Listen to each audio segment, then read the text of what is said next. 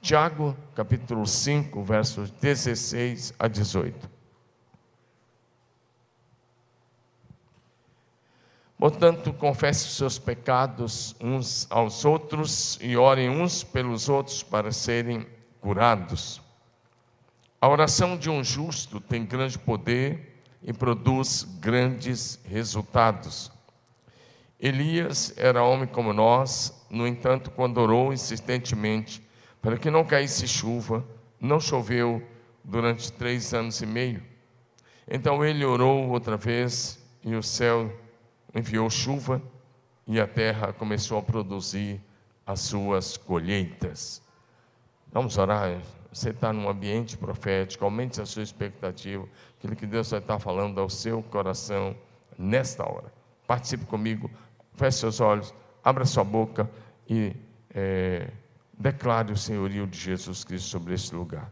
Pai, nós te louvamos com cânticos, com músicas, e nós queremos continuar te adorando através da tua palavra, ouvindo a tua palavra e sendo direcionados pelo teu Espírito. Nós te louvamos por tudo que o Senhor tem feito no meio da tua igreja. E a nossa expectativa é pela tua manifestação, é pela manifestação da tua glória no meio do teu povo. A tua presença é muito bem-vinda, o Senhor é bem-vindo. Nós amamos o Senhor, amamos a presença do Senhor e declaramos a tua bênção sobre o teu povo, em nome de Jesus. Amém? Olha, lá no meio pentecostal, no passado, o pessoal costumava perguntar uma coisa para as pessoas, e hoje não fazer essa pergunta aí para você, né? porque você não veio assistir, você não veio aqui só porque é uma agenda de domingo, você veio para prestar um culto de adoração, amém? Então, cutuca o seu vizinho fala assim para ele, aquela frase antiga pentecostal assim: tem fogo aí, irmão? Então adore como um adorador cheio do fogo do Espírito Santo. Adore como um adorador cheio do fogo do Espírito Santo. Amém? E enquanto você ouve, você está adorando. E a sua reação demonstra se a sua adoração está subindo ou não. Amém? Vamos juntos? Experiências transformadoras Hoje, a mensagem número 6, eu escrevi vários estudos sobre isso estou voltando a pregar algumas delas, mas sempre sensível àquilo que o Espírito Santo quiser fazer. Por isso que domingo passado nós falamos outras coisas. Deixa eu só dar, abrir um parênteses antes de entrar na mensagem, mais uma comunicação.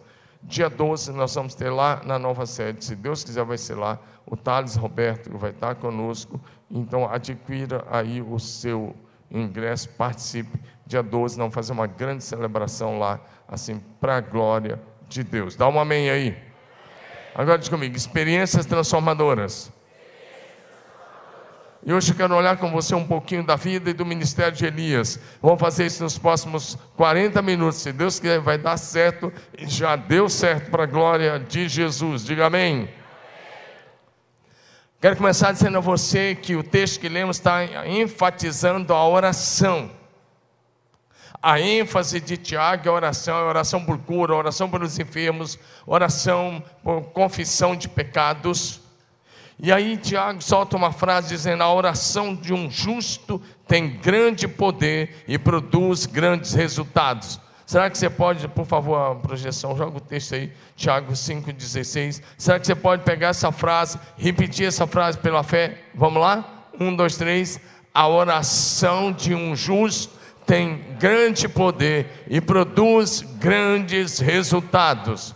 Por favor, diga isso para o seu vizinho de cadeira. Abra sua boca e diga: sua oração tem grande poder e produz grandes resultados.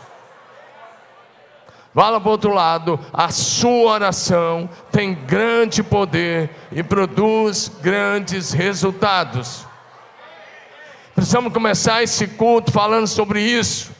Porque o que o diabo coloca no coração de muitos cristãos é que a sua oração é fraca, é que você não pode, é que é, você não consegue, é que Deus não te ouve, é que Deus não te responde, é que Deus só responde àqueles que são especiais para Ele. Tudo isso é mentira do inferno. A verdade é: você foi justificado pelo sangue de Jesus derramado na cruz do Calvário. Então você é justo, e como justo, a sua oração oração tem grande poder e produz grandes resultados nos céus e na terra.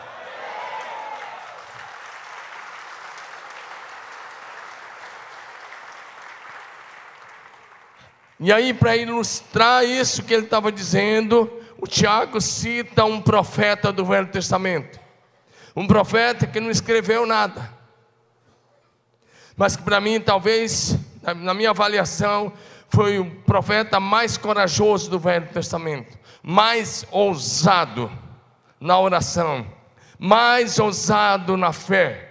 Elias. Elias nasceu numa cidade pequena, no interior, numa vila chamada Tisbé.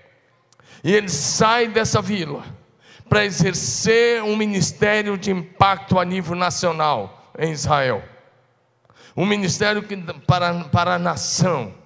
E aí você já começa aprendendo que não importa se você nasceu numa grande metrópole ou se você nasceu numa vila, o importante é como você lida com o poder do Espírito Santo que já está em você, com a unção que o Senhor já te deu. Com o poder do Espírito Santo que está em você, tá ou não está? É como você lida com isso. É a coragem que você tem de se levantar e declarar quem é Deus na sua família, na sua rua, em nossa cidade, entre as nações. Se você está entendendo, diga amém. Então eu quero começar dizendo a você que, se você desenvolver, se você desenvolver vida de oração intensa, fervorosa, persistente e perseverante, eu quero afirmar, dizendo: com certeza você terá experiências extraordinárias com o Senhor Deus. Vou repetir, porque quem sabe você acorda, talvez você está entediado, com a cabeça inchada por outras coisas. Se você desenvolver vida de oração intensa, fervorosa, persistente e perseverante, com toda certeza, você viverá experiências extraordinárias com o Senhor. Ao olharmos para a vida de Elias, a primeira informação que nós temos nesse texto de Tiago é que ele era um homem como você, como eu e como você. Fala para o seu vizinho, Elias era uma pessoa como você. Ele era uma pessoa como você. Amém? Não era superman da fé. Não existe superman da fé. Está comigo ou não? Porque a gente tem uma mania de olhar para a Bíblia e achar que os caras eram Superman ou Supergirl. E não é isso. Não existe.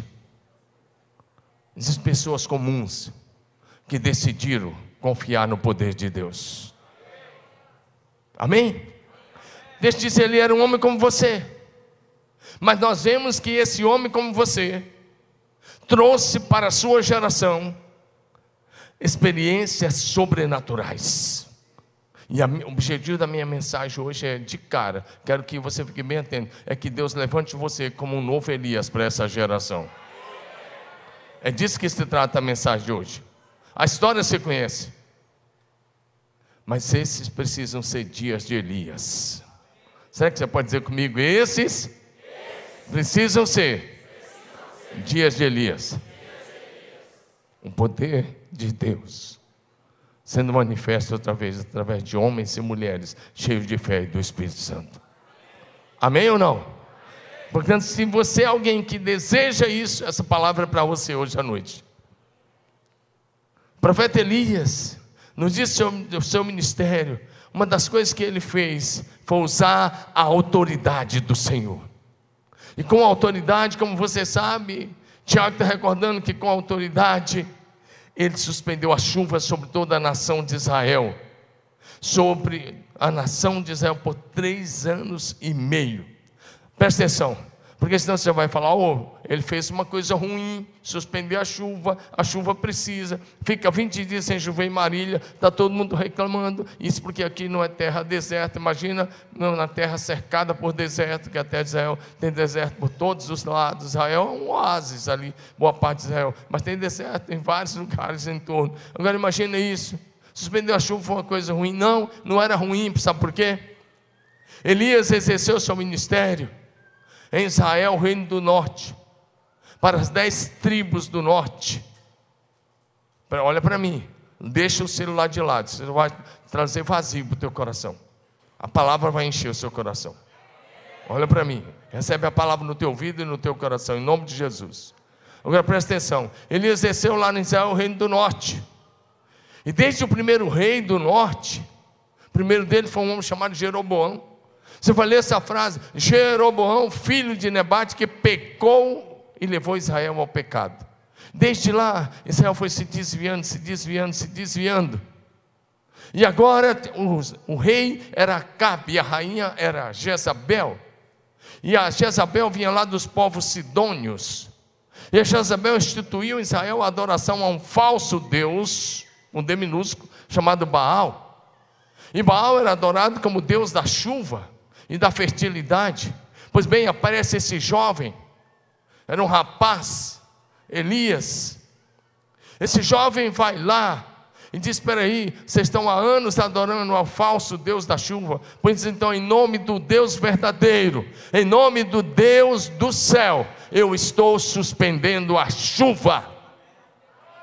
Podem orar para o seu Baal e vamos ver se ele é Deus mesmo. Porque se ele for Deus, ele vai quebrar essa palavra. E ele não quebrou. Durante três anos e meio, eles oraram para Baal. E Baal não pôde mandar uma gota de chuva e orvalho. Porque Elias, em nome do Deus do céu, havia suspendido a chuva, não sobre uma cidade, mas sobre uma nação. Dá um amém no seu lugar e me ajuda aí. E assim Elias levou o povo a experiências profundas com Deus. Por isso que é o tema da nossa série, experiências transformadoras, porque a, experiência tem que nos levar a uma vida transformada, a uma vida bonita em Deus, a uma vida que glorifica a Deus. Em primeiro lugar, vamos olhar um pouquinho para algumas experiências extraordinárias. Eu vou procurar passar bem rápido. O que, que esse rapaz fez? Ele era um jovem, um jovem, e esse solteiro, e esse jovem vai lá e marcou um encontro com o rei. Ele diz assim: Bom, se eu vou suspender a chuva, eu não vou falar para alguém lá, na, lá em Tisbé, ninguém vai, não vai chegar a nível nacional. Eu vou comunicar ao rei. E ele marca um encontro com o rei Acabe. E de alguma forma o Acabe o atendeu. Primeiro Reis 17, 1. E ele chegou lá não para passar a mão num político corrupto, mas não para chegar, olhar para o político e ficar ah, fazendo algumas coisas que eu vejo um bocado de gente fazendo aí. Não, ele não foi lá para alisar, não foi lá fazer nada. Ele chegou lá e com coragem, ousadia, fé, intrepidez, comunicou ao rei e diz: Olha, eu estou comunicando a você que pelos próximos anos não haverá chuva e nem orvalho, a não ser quando eu ordenar. Eu gosto dessa palavra. Você pode ler comigo? Um, dois, três. Elias, todos vocês, vamos ler. Você veio aqui para adorar, isso é adoração. Vamos lá? Elias, que era de Tisbé, em Gileade, disse ao rei Acabe: Vamos lá? Tão certo como vive o Senhor, o Deus de Israel, a quem sirvo, não haverá orvalho nem chuva durante os próximos anos até que. Ele não disse até que Deus fale outra vez. Ele disse até que eu ordene. Você pode falar, isso é muita ousadia, isso é orgulho. Não, isso é fé. Diga comigo, isso é fé. Você tem autoridade com as suas palavras, em nome de Jesus, para fazer parar a ação maligna. Você tem autoridade para ligar e desligar. Olha o que Elias usou, foi um princípio que Jesus deixou claro no Novo Testamento. Vamos comigo para Mateus capítulo 18, verso 18. Passemos essa leitura comigo. Mateus 18, versículo 18. Olha lá, um, dois, três. Lê comigo, olha para frente. Em verdade lhes digo que tudo que ligarem na terra será sido ligado no céu. O que desligarem na terra terá sido desligado no céu. Elias está dizendo: Estou desligando a chuva. Pelos próximos anos não vai chover, só vai chover quando eu falar, quando eu ordenar. Ele está dizendo: Eu estou aqui agora usando a autoridade do Senhor, estou suspendendo a chuva. Ele não está dizendo, não é quando Deus falar, é quando eu ordenar. Você tem algumas maneiras de lidar com os problemas. Uma primeira é aceitar, baixar a cabeça e falar isso mesmo. Ou você tem a, autoridade de falar: para aí, Satanás. Aqui não. Aqui nessa família não, nessa empresa, nessa casa não, na minha cidade não, aqui não. Você pode. O problema é que você diz que crê quando está nesse lugar. Quando sai lá fora, você vive como se não cresce. E isso precisa mudar. O que você declara aqui precisa declarar lá na sua casa, lá na sua empresa, lá no seu trabalho, lá na sua rua, lá na sua célula, em toda a nossa cidade. Dá um amém no seu lugar aí. Você não é mais um que vai sair por aí reclamando da vida, do governo, de coisas. Você é alguém que declara a palavra de Deus, onde a morte e a vida vai brotar. E onde a maldição, a bênção vai fluir. Diga amém. Ele estava usando o princípio. Jesus foi claro, Mateus 18, 18. O que vocês ligarem na terra está ligado no céu, e o que vocês desligarem está desligado. Eu ouvi dois amém, eu queria ouvir um amém melhor. Vou repetir por uma questão didática, porque você ligar com as suas palavras, com a sua vida, está ligado. O que você desligar está desligado. Comece a usar esse princípio hoje lá na sua casa. Comece a usar esse princípio na sua casa, hoje, hoje, ao ir para casa, na sua casa. Rejeite, repreenda toda ação maligna e comece a declarar que lá reina o Senhor, que Jesus reina lá, que o diabo não tem lugar lá, que a doença não tem espaço lá, que o inferno não tem espaço lá, mas o Senhor reina.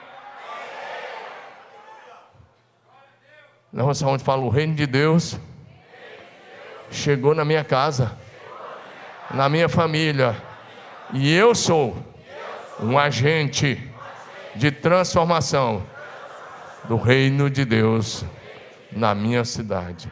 Diga, eu sou alguém que está comprometido com a expansão do reino de Deus na minha cidade.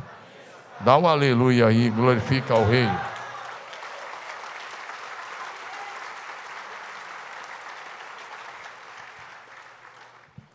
Mediante a palavra profética. A segunda coisa que eu quero olhar, tomar olhando experiências transformadoras, mediante a palavra profética de Elias. Quando ele deu essa palavra, ele teve que fugir. Ele tinha que sair do cenário. Tinha alguém lá procurando ele lá na, nas, nas, redes sociais. Oh, desmonetizando o canal, fazendo umas coisas lá. Tinha uma, uma galera atrás dele. É sério, quando ele reaparece, sabe o que, que o, o ministro do Acabe diz? Não teve nação nessa região que nós não te procuramos. Eles acreditavam que Elias era uma espécie de místico, que aparecia e desaparecia, estavam acreditando nisso. Tanto é que Elias fala, vai lá falar com a cabeça. Ele falou, vou não, se eu for, vai que você desaparece, aí minha cabeça vai rolar. Nós procuramos em tudo que foi nação. Ele virou o mais procurado de Israel e dos países ali em volta. Ele dá a palavra, não vai ter chuva em orvalho. E Acabe diz: preciso matar esse cara. E coloca a polícia secreta, Interpol. Ele começa a colocar tudo em volta. Eu estou trazendo hoje para você entender. Porque se fosse hoje, era isso mesmo. Ia tirar, calar sua voz na internet, calar sua voz onde você vive e fazer você sumir, sair de cena. E agora o que acontece? Ele fica primeiro na beira de um ribeiro. Mas se os meses passam, não tem chuva, não tem orvalho, o ribeiro seca. E agora o Senhor dá uma palavra para ele assim: sai, você vai lá para Sidom a região de Sarepta, país da maldita Jezabel. O Senhor vai esconder ele, por ironia, na terra dos Sidônios, na terra de Jezabel. O Senhor diz: vai lá, porque eu ordenei uma viúva para te dar, para cuidar de você.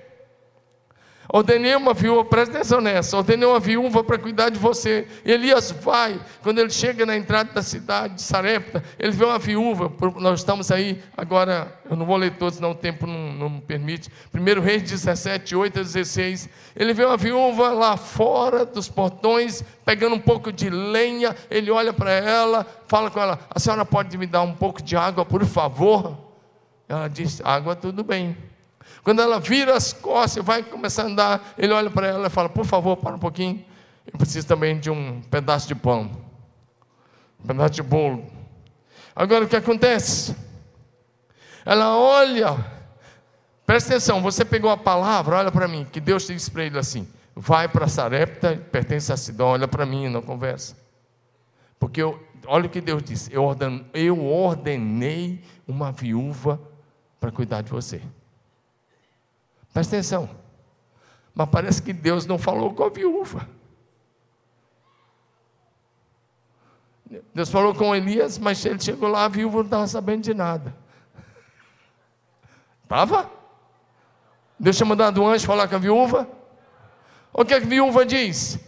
Eu juro pelo Senhor, eu juro pela minha alma, que eu não tenho nada em casa, tem pão, coisa nenhuma. O que eu tenho é um pouquinho de farinha numa panela e um pouquinho de azeite numa botija e vou fazer meu último pão para mim, meu filho, e nós vamos comer e nós vamos esperar a morte. Deus tinha colocado uma convicção no coração dela, só que ela não sabia ainda. Aí Elias libera a palavra profética. Olha para mim, diante de situações difíceis, sabe o que você precisa? É ouvir a palavra profética. Vou repetir: você precisa ouvir a palavra profética. A Bíblia diz assim: crede no Senhor, seu Deus, e vocês estarão. Vocês creem nos seus profetas e vocês. Crede no Senhor vosso Deus e vocês estarão seguros. Crede nos seus profetas e vocês prosperarão. Então Elias libera a palavra, falou: olha é o seguinte. Você vai pegar essa farinha e vai fazer o primeiro pão para mim, porque assim diz o Senhor. Assim diz o Senhor: a farinha da panela não se acabará, e o azeite da botija não faltará, até que o Senhor traga chuva sobre a terra outra vez. Creia no Senhor, seu Deus, você vai estar seguro. Creia nos seus profetas você prosperará. Você está numa igreja profética, no ambiente profético. Essa é uma igreja apostólica, pastoral e profética. E você está ouvindo a palavra profética para a sua vida. Não ouça a mensagem de qualquer jeito. Ouça como palavra de Deus para a sua vida, porque ela muda o seu destino, muda a sua realidade e te abençoa para sempre. Essa semana que passou, antes de viajar, eu estava conversando com um casal aqui da igreja. Sempre eles estão aqui nos cultos, não um casal de empresários hoje, bem sucedidos. De repente, eles estão aqui na igreja há muitos anos, desde 98, faz tempo. Claro que eu não vou falar o nome, ele deve estar até me acompanhando em casa. Mas se eu falar também não tem problema. Mas ela me pediu para dar o testemunho na nova sede. Ela falou: quero dar o primeiro testemunho na nova sede. Por isso que eu estou falando. E eu lembro como aquele casal chegou na igreja. E eu lembro o transporte que eles tinham. Era uma motinha, bem usada. Depois era um Fiat 147. Eu lembro deles moravam. Para chegar na casa deles, atolava até moto lá na, na rua. E não estou exagerando. Porque um dia a célula dele foi ajudar a construir o muro e a moto de um dos atolou. E a gente tinha essas fotos aí. Ela falou assim, pastor, semana passada, sabia que. Você lembra quando a gente pegava a cesta básica, recebia a cesta básica da igreja? Ela falou, mas ouvindo a palavra de Deus, hoje nós temos duas empresas sólidas. Hoje eles são uma empresa muito sólida, são muito bem sucedidos. Sabe onde é que eles ficaram? Onde eles se tornaram bem sucedidos? Dentro dessa casa, ouvindo a palavra profética e colocando em prática. Por que você não levanta essa mão e fala, agora é minha vez? O problema é que você faz com a palavra que você ouve. Quando a viúva ouviu a palavra, ela obedeceu e pela fé ela fez o pão para Elias. E por causa dessa atitude, meses e meses e meses. E aí a galera que tinha abandonado a viúva, presta atenção, viúva na época não tinha pensão, não era pensionista. Não recebia do INSS. Não era aposentada. Por isso que ela disse: Nós vamos comer, eu e meu filho, nós vamos esperar a morte. A seca estava por todos os lados. A galera que tinha abandonado a viúva se compareceu agora na casa dela. E a casa da viúva virou casa de provisão para o restante da família. Dá um amém no seu lugar. Está aí. Aí o que acontece? O texto vai dizer que ela recebe a palavra, ela faz, e o texto dizer que a comida durou muito tempo para Elias, a mulher e a sua família. Elias, a mulher, o filho, a sua família. Os caras que tinham abandonado a viúva para morrer, agora compareceram e foram se alimentar da casa da viúva. Porque quando Deus faz um milagre, Ele usa a viúva pobre para alimentar o profeta, mas usa a viúva pobre para alimentar também a toda a sua família.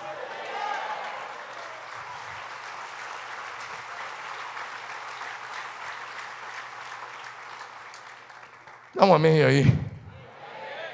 E o texto vai dizer assim: aconteceu que a comida durou muito tempo para Elias, a mulher e a família, pois a farinha da vasilha não acabou e o azeite na botija não secou, conforme a palavra do Senhor proferida por Elias. Ei, olha para mim, Deus é um Deus de provisão e Ele supre todas as suas necessidades em glória. Levanta sua mão e diga: Deus é o Deus da minha provisão. É Jeová Jireh. Diga Ele prover. Ele supre as minhas necessidades em glória. Só que nós vivemos num mundo caído, e nesse mundo caído, coisas ruins acontecem até com quem está fazendo coisa boa, como a viúva que estava hospedando o profeta. Na sequência, capítulo 17, de verso 17 em diante, o filho da mulher adoeceu. E a doença foi grave. E o texto diz: e ele morreu. Fala, ele morreu. Olha para mim. Diga assim, mas para quem? Olha para mim. Diga para quem? Anda debaixo da palavra profética. A morte não é o fim. Vou dizer de novo, quem sabe você acorda. Para quem anda debaixo da palavra profética, a morte não é o fim. Está cheio de mensageiros do caos, mensageiros da morte, fala, não tem jeito. Deus vem através do seu profeta e diz: tem jeito. Tem jeito. Fala, minha vida tem jeito. Minha família tem jeito. Meu negócio tem jeito. Meu trabalho tem jeito minha saúde tem jeito.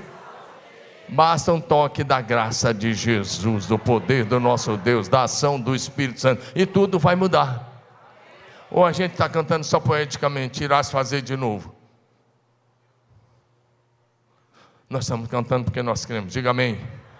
Elias pegou o filho da mulher morto, levou para o seu quarto. Ele estava na casa, tinha um quarto na parte de cima da casa. Levou para o seu quarto, colocou o garoto na cama, foi andou pelo quarto, orou. Ele se deitou sobre o corpo morto para aquecer o corpo. Ele deu volta, ele fez de novo, ele orou de novo e ele aqueceu o corpo do garoto. Em seguida, o garoto ressuscitou. Fala glória a Jesus. Fala, nós servimos ao Deus da vida Ele pega na mão do garoto, desce a escada e olha para a mulher e ele diz: Aí está o teu filho, ele está vivo, diga aleluia. Essa foi uma experiência transformadora, não para Elias, porque ele conhecia o poder de Deus, mas para a mulher que estava hospedando o profeta, vivendo um milagre, mas ainda não conhecia o poder de Deus sobre a morte. Agora ela pega o seu filho e ela olha para o profeta, ela diz: Agora eu sei. Fala comigo, agora eu sei. Agora eu sei. Você é homem de Deus e, que a, e a palavra de Deus na tua boca é a verdade. Eu quero que a, o meu desejo é que você tenha um testemunho tão forte, seja tão cheio de Deus, tão cheio da palavra de Deus, que os seus amigos, seus colegas de faculdade, seus colegas de trabalho, seus vizinhos possam olhar para você e possam dizer o que essa mulher diz: a palavra de Deus na tua boca é verdade.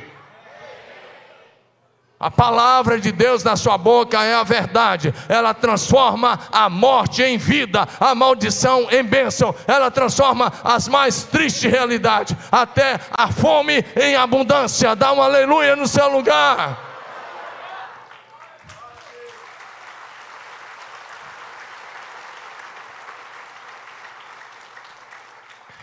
Como que aquela mãe ia esquecer a experiência de ver o filho morto, agora ressurreto? Onde ela fosse, ela falou assim: Meu filho morreu, mas o profeta orou e ele voltou a viver. Por isso que a experiência marca, por isso que estamos falando de experiência, não é apenas um momento, é uma experiência decisiva, é uma experiência que marca, é uma experiência que transforma. Agora ela sabe que há um Deus no céu, mas esse Deus do céu opera a partir da palavra dos seus filhos nessa terra. Levanta sua mão e diga assim: há um Deus no céu Fala como quem crê, há um Deus no céu. Eu sou filho dele. E ele decidiu operar na terra a partir da palavra dos seus profetas. Diga, e eu sou um deles, para a glória de Jesus, aleluia. Ei.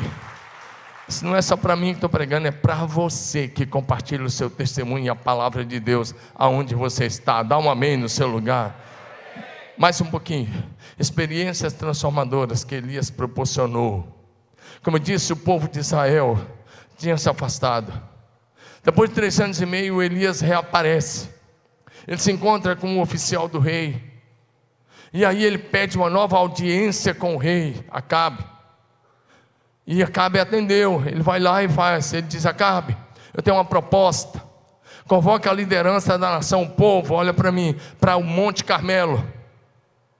Todo mundo. E Acabe convidou todas as autoridades. E, Elias falou assim: leva também os profetas de Baal. Olha para cá. Só os profetas de Baal em atividade eram 450 profetas. Fala comigo, 450 falsos profetas. Diga, mas tinha um falando a verdade. Elias. Olha para cá. E Elias falou mais: leva os outros 400 profetas também que promovem a idolatria. Fala comigo, 850 falsos profetas. 400 promovendo a idolatria no país, e 450 promovendo a adoração a Baal. Vamos comigo, por favor, projeção, me ajuda aí. E aí, você conhece a história? Esse cara manhã toda lá.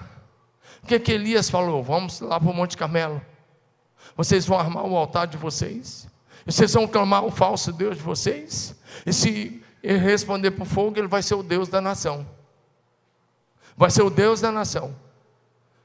Mas se ele não responder, o meu Deus responder, vocês vão voltar a servir a Yahvé, o único Deus vivo verdadeiro. Dá um amém no seu lugar aí. E eles ficaram lá das nove até quase três da tarde, nada aconteceu. Por volta de meio-dia, meio-dia e meia, ali, Elias estava zombando deles. Sabe o que é que ele, enquanto eles se retalhavam com facas, com lanças, se cortando, derramando o próprio sangue em torno do altar, porque não podia acender fogo. A polícia estava ali, os oficiais estavam ali, não podia ter enrolação. Elias falava assim: gritem mais alto, ele é um Deus, um falso Deus. Pode ser que ele está viajando, pode ser que ele está ocupado. E Elias chegou ao ponto que ele escandalizar alguns tradicionais. Elias falou assim: pode ser que ele foi no banheiro, está fazendo necessidades físicas ou fisiológicas. Quando chegou ali por volta das 14 horas, um pouco mais, é, por ali Elias falou: acabou, acabou a vez de vocês. Pegou 12 pedras, fez um altar sobre as pedras, chamou o povo para perto e disse: Até quando? Vocês vão ficar entre dois pensamentos. Se é o Baal que é Deus, vão com ele. Mas se o Senhor é Deus, é a Ele que nós vamos servir. Sabe o que, que o povo fez? Ninguém respondeu nada, porque eles estavam indecisos. Três anos e meio, Elias havia suspendido, para provar que Baal não era Deus, da chuva, coisíssima nenhuma.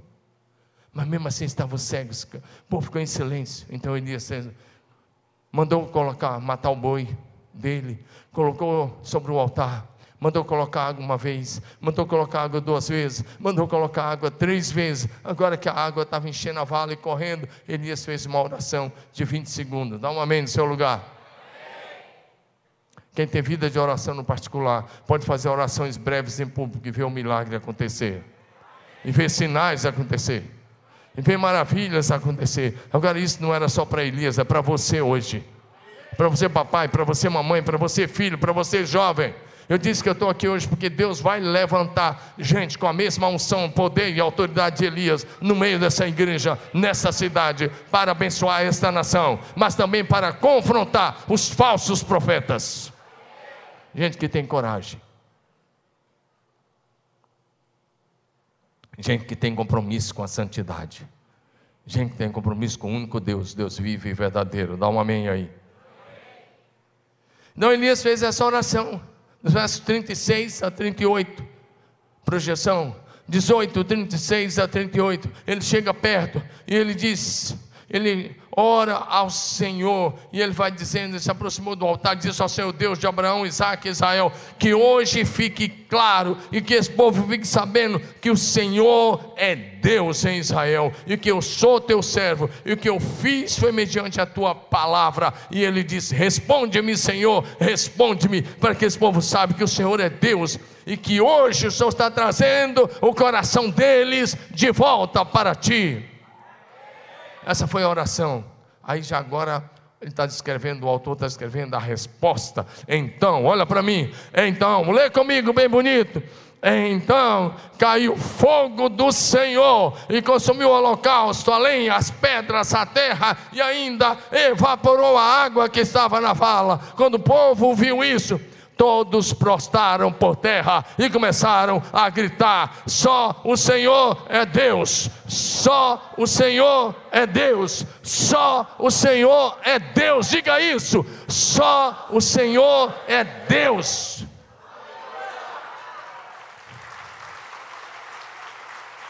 A nossa palavra para essa cidade é que só Jesus Cristo é Deus na cidade. Os outros são uma falsa imitação. São como os adoradores de Baal. Somos como os profetas da idolatria. Só Jesus Cristo é Deus. Vou repetir de novo. Só Jesus Cristo é Deus. E é Deus presente conosco, Emmanuel, Deus conosco. Diga isso, só Jesus Cristo é Deus. Ah, fala com convicção: só Jesus Cristo é Deus.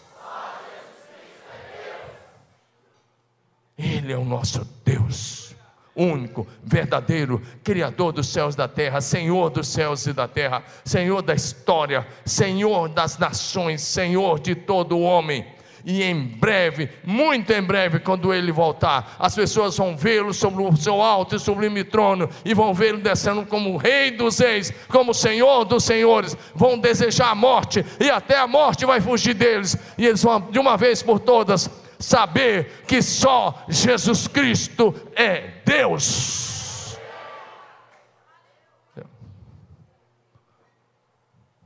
Chega dessa coisinha, não, é que é, é, é Jesus mais. Não, não é Jesus mais. É claro que Deus se manifesta como Deus trino, Pai, Filho e Espírito Santo, mas nós servimos Jesus como nosso Deus. Ou não? Ou vocês estão Jesus mais o quê? Jesus é mais que suficiente. Quando o povo se ajoelhou e prostrou e gritou: Só o Senhor é Deus. Sabe o que eles estavam dizendo? Baal não é mais o nosso. Então Elias falou para o soldado: agora executa a ordem do rei. Quem perdesse ia perder a cabeça também. E os soldados pegaram os profetas de Baal e apagaram o CPF deles no ribeiro que tinha lá. Amém ou não? Ninguém vai apagar CPF de ninguém, não. Isso era só lá. O objetivo dos sinais. O que Elias fez era para restaurar, restaurar o culto ao único Deus verdadeiro, era para levar o povo de volta para Deus. Quando a gente ora para acontecer sinais, não é para provar quem você é, é para mostrar o poder de Deus para levar as pessoas de volta para Jesus. Vou repetir: o objetivo dos sinais é a salvação, a libertação e a cura de muita gente. Dá um amém no seu lugar. Quando eles disseram, só o Senhor é Deus, estavam dizendo, nós vamos servir ao Senhor. Com essa declaração, estavam dizendo: nós estamos rompendo com o baalismo, com a idolatria, e nós estamos voltando a servir ao Deus do céu, o único Deus todo-poderoso. Dá um amém. Em seguida, Elias sobe o Monte Carmelo, vai lá para outra parte e fala para o Acabe, que era o rei: vai embora, porque já estou ouvindo o barulho de abundante chuva. Você está num culto de fé. Onde está a sua fé hoje? O que, você está ouvindo? É a voz do mundo? Ou é a voz de Deus? Levanta sua voz, diga assim: Eu estou ouvindo. Veja bem, você não é papagaio, mas você precisa declarar pela fé até gerar fé. Diga: Eu estou ouvindo, o barulho de abundante chuva.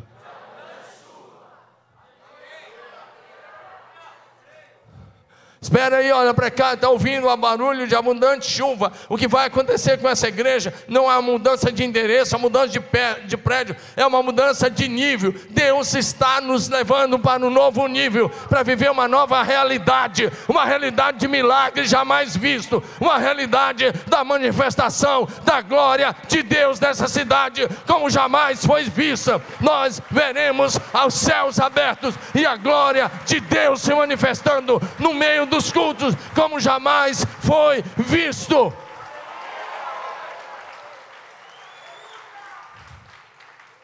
É um novo nível. Amém ou não?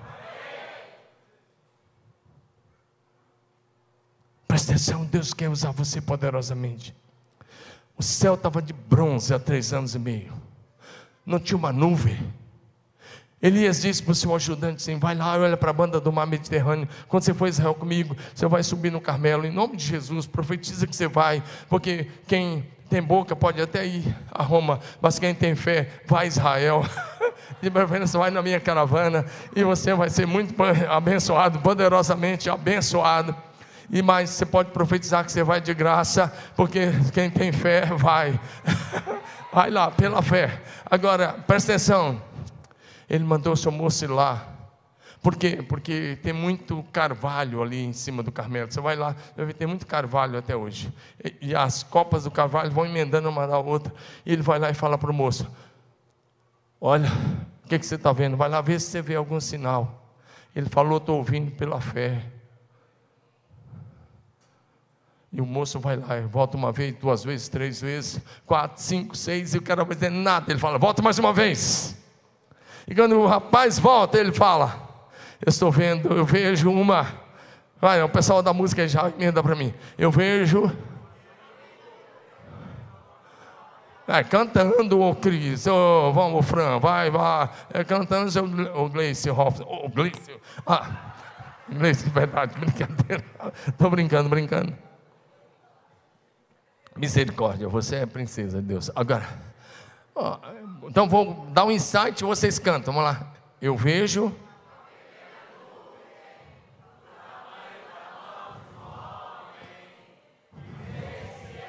Vamos, Raquel. De novo, eu vejo. Vamos, Neto.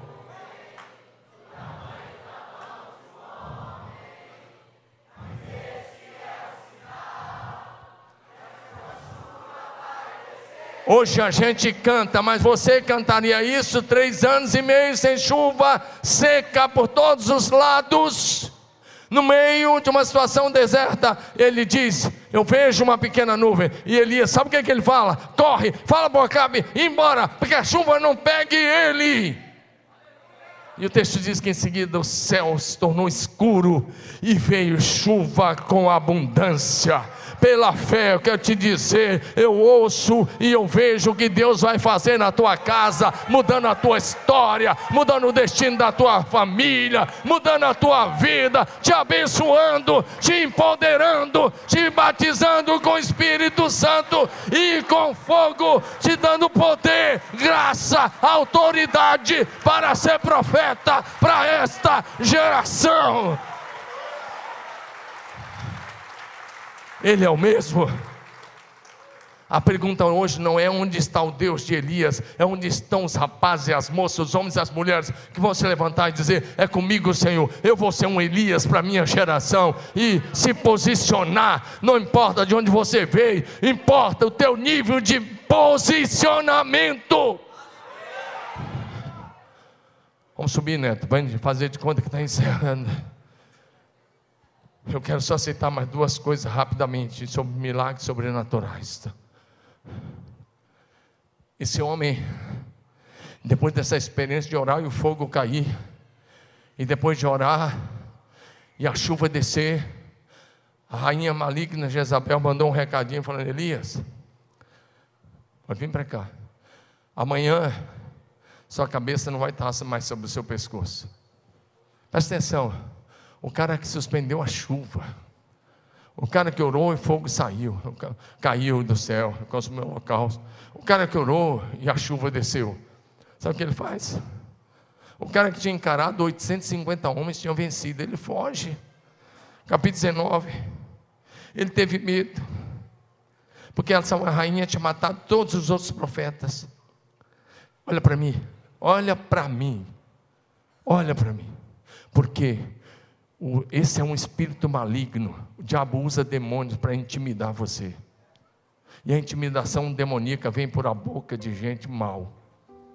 Vou repetir: a intimidação muitas vezes vem pela boca de pessoas malignas, como Jezabel. Amanhã sua cabeça não vai dar. Ela manda alguém dizer a ele. E o homem que tinha inventado 850 anos foge para salvar a sua vida. Sabe, às vezes você foi tão bem, você correu tão bem, você estava tão bem lá nos adolescentes, estava tão bem lá no jovem, estava tão bem lá, lá no seu, trabalhando na célula, estava tão bem no discipulado, mas de repente uma palavra maligna de alguém que opera debaixo do espírito maligno de Jezabel, com engano, mentira, prostituição, adultério, idolatria, alguém que é, é, faz isso no meio do evangelho, te deu uma palavra, isso que no teu coração e está matando você, e Deus trouxe você aqui hoje, porque quer mudar essa realidade da sua vida. Ele foge. Ele sai de Israel, Reino do Norte, atravessa a Judéia. E no deserto da Judéia, ele. Depois disso, ele deixa o seu rapaz para trás, ele vai, entra no deserto afora. Presta atenção, e ali, o que ele faz? Ele senta embaixo de uma árvore e pede a morte. Olha para mim. Alguns de vocês estão aqui ou estão nos acompanhando em casa, já sentiram forte desejo de morrer. Eu estou falando com gente que, que já teve desejo de morrer. Não vou mandar você levantar a mão, claro que não. Mas em alguns momentos o espírito de intimidação falou para você: acabou, cara. Não dá mais. Não tem jeito para você mais. Não tem jeito para o teu filho mais. Não tem jeito para a tua filha. Acaba com isso logo. Está sofrendo muito. Tudo isso é, são vozes do inferno o diabo que veio para roubar, matar e destruir. Presta atenção. Elias está debaixo do espírito maligno de intimidação. O grande profeta está sendo intimidado. E está embaixo de uma árvore dizendo: Chega, Senhor, eu quero morrer. Não quero mais viver porque eu não sou melhor do que os meus pais. Quando ele diz isso, é possível, literal, se for pegar literal, que ela tinha matado os pais dele. Ou então, se ele estiver falando dos pais espirituais, meus pais espirituais foram mortos por ela. Eu não sou melhor que eles. E ele dorme. Olha para cá.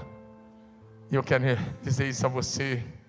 Levanta sua mão, nós estamos quase encerrando. Diga assim: Deus, bem bonito, vamos dizer como salmista: diga, Deus é o meu refúgio e a minha fortaleza, socorro bem presente em tempos de angústia. Aquele era um dia de angústia para Elias. Existe dia de angústia, irmão. Existe o dia mal. Presta atenção. O problema é quando no dia mal você acha que está sozinho. O problema é quando no dia mal você começa a aceitar que acabou. Mas para Deus não acabou. Ele disse: Eu quero morrer. Está dizendo: Acabou. E Deus envia o anjo. Ei, olha para mim. Deus envia o anjo. E o anjo vem, toca no Elias, fala: Levanta come. E quando Elias olha ao lado da cabeça dele, tinha pães na brasa, pães do céu. Então, quando você está achando que acabou, quando você está achando que Deus deixou você de lado, Deus vem, o anjo do Senhor vem até a tua casa, o anjo vem até a tua família, o anjo vem até você e ele traz pão do céu, ele traz água da vida para você. Ei, o anjo do Senhor já está vindo, ele vai visitar a tua casa, ele vai visitar a tua família. Não acabou, tem muito para você fazer nessa terra e produzir para o reino de Deus. Ah, você está fazendo para Jesus, faz melhor.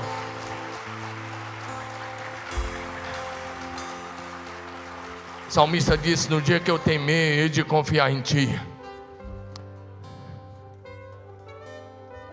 Elias come. Ele está tão mal que ele come e bebe de novo. E dorme de novo. Ele tá, o anjo volta. Diga se for preciso. Vai comigo, se for preciso. O anjo voltará a segunda vez. E ele fala: Elias, levanta, come e bebe. E tem mais pães e tem água. Elias tinha sido sustentado pelos corvos no início da seca. Depois ele foi sustentado por uma viúva pobre. Mas agora ele está comendo pão do céu. Eu sei que tem tempos difíceis na sua vida, que talvez pareça estar dependendo de algo natural, como os corvos. Talvez você vai depender de alguém que você não esperava, como a viúva. Mas vai chegar o dia que Deus vai trazer até você o pão do céu. Deus vai fazer isso na sua vida, a provisão do Senhor. Levante sua mão e diga: a provisão do Senhor está a caminho. A provisão do Senhor está a caminho. Se eu fosse você, dava um aplauso a Jesus, me ajuda aí.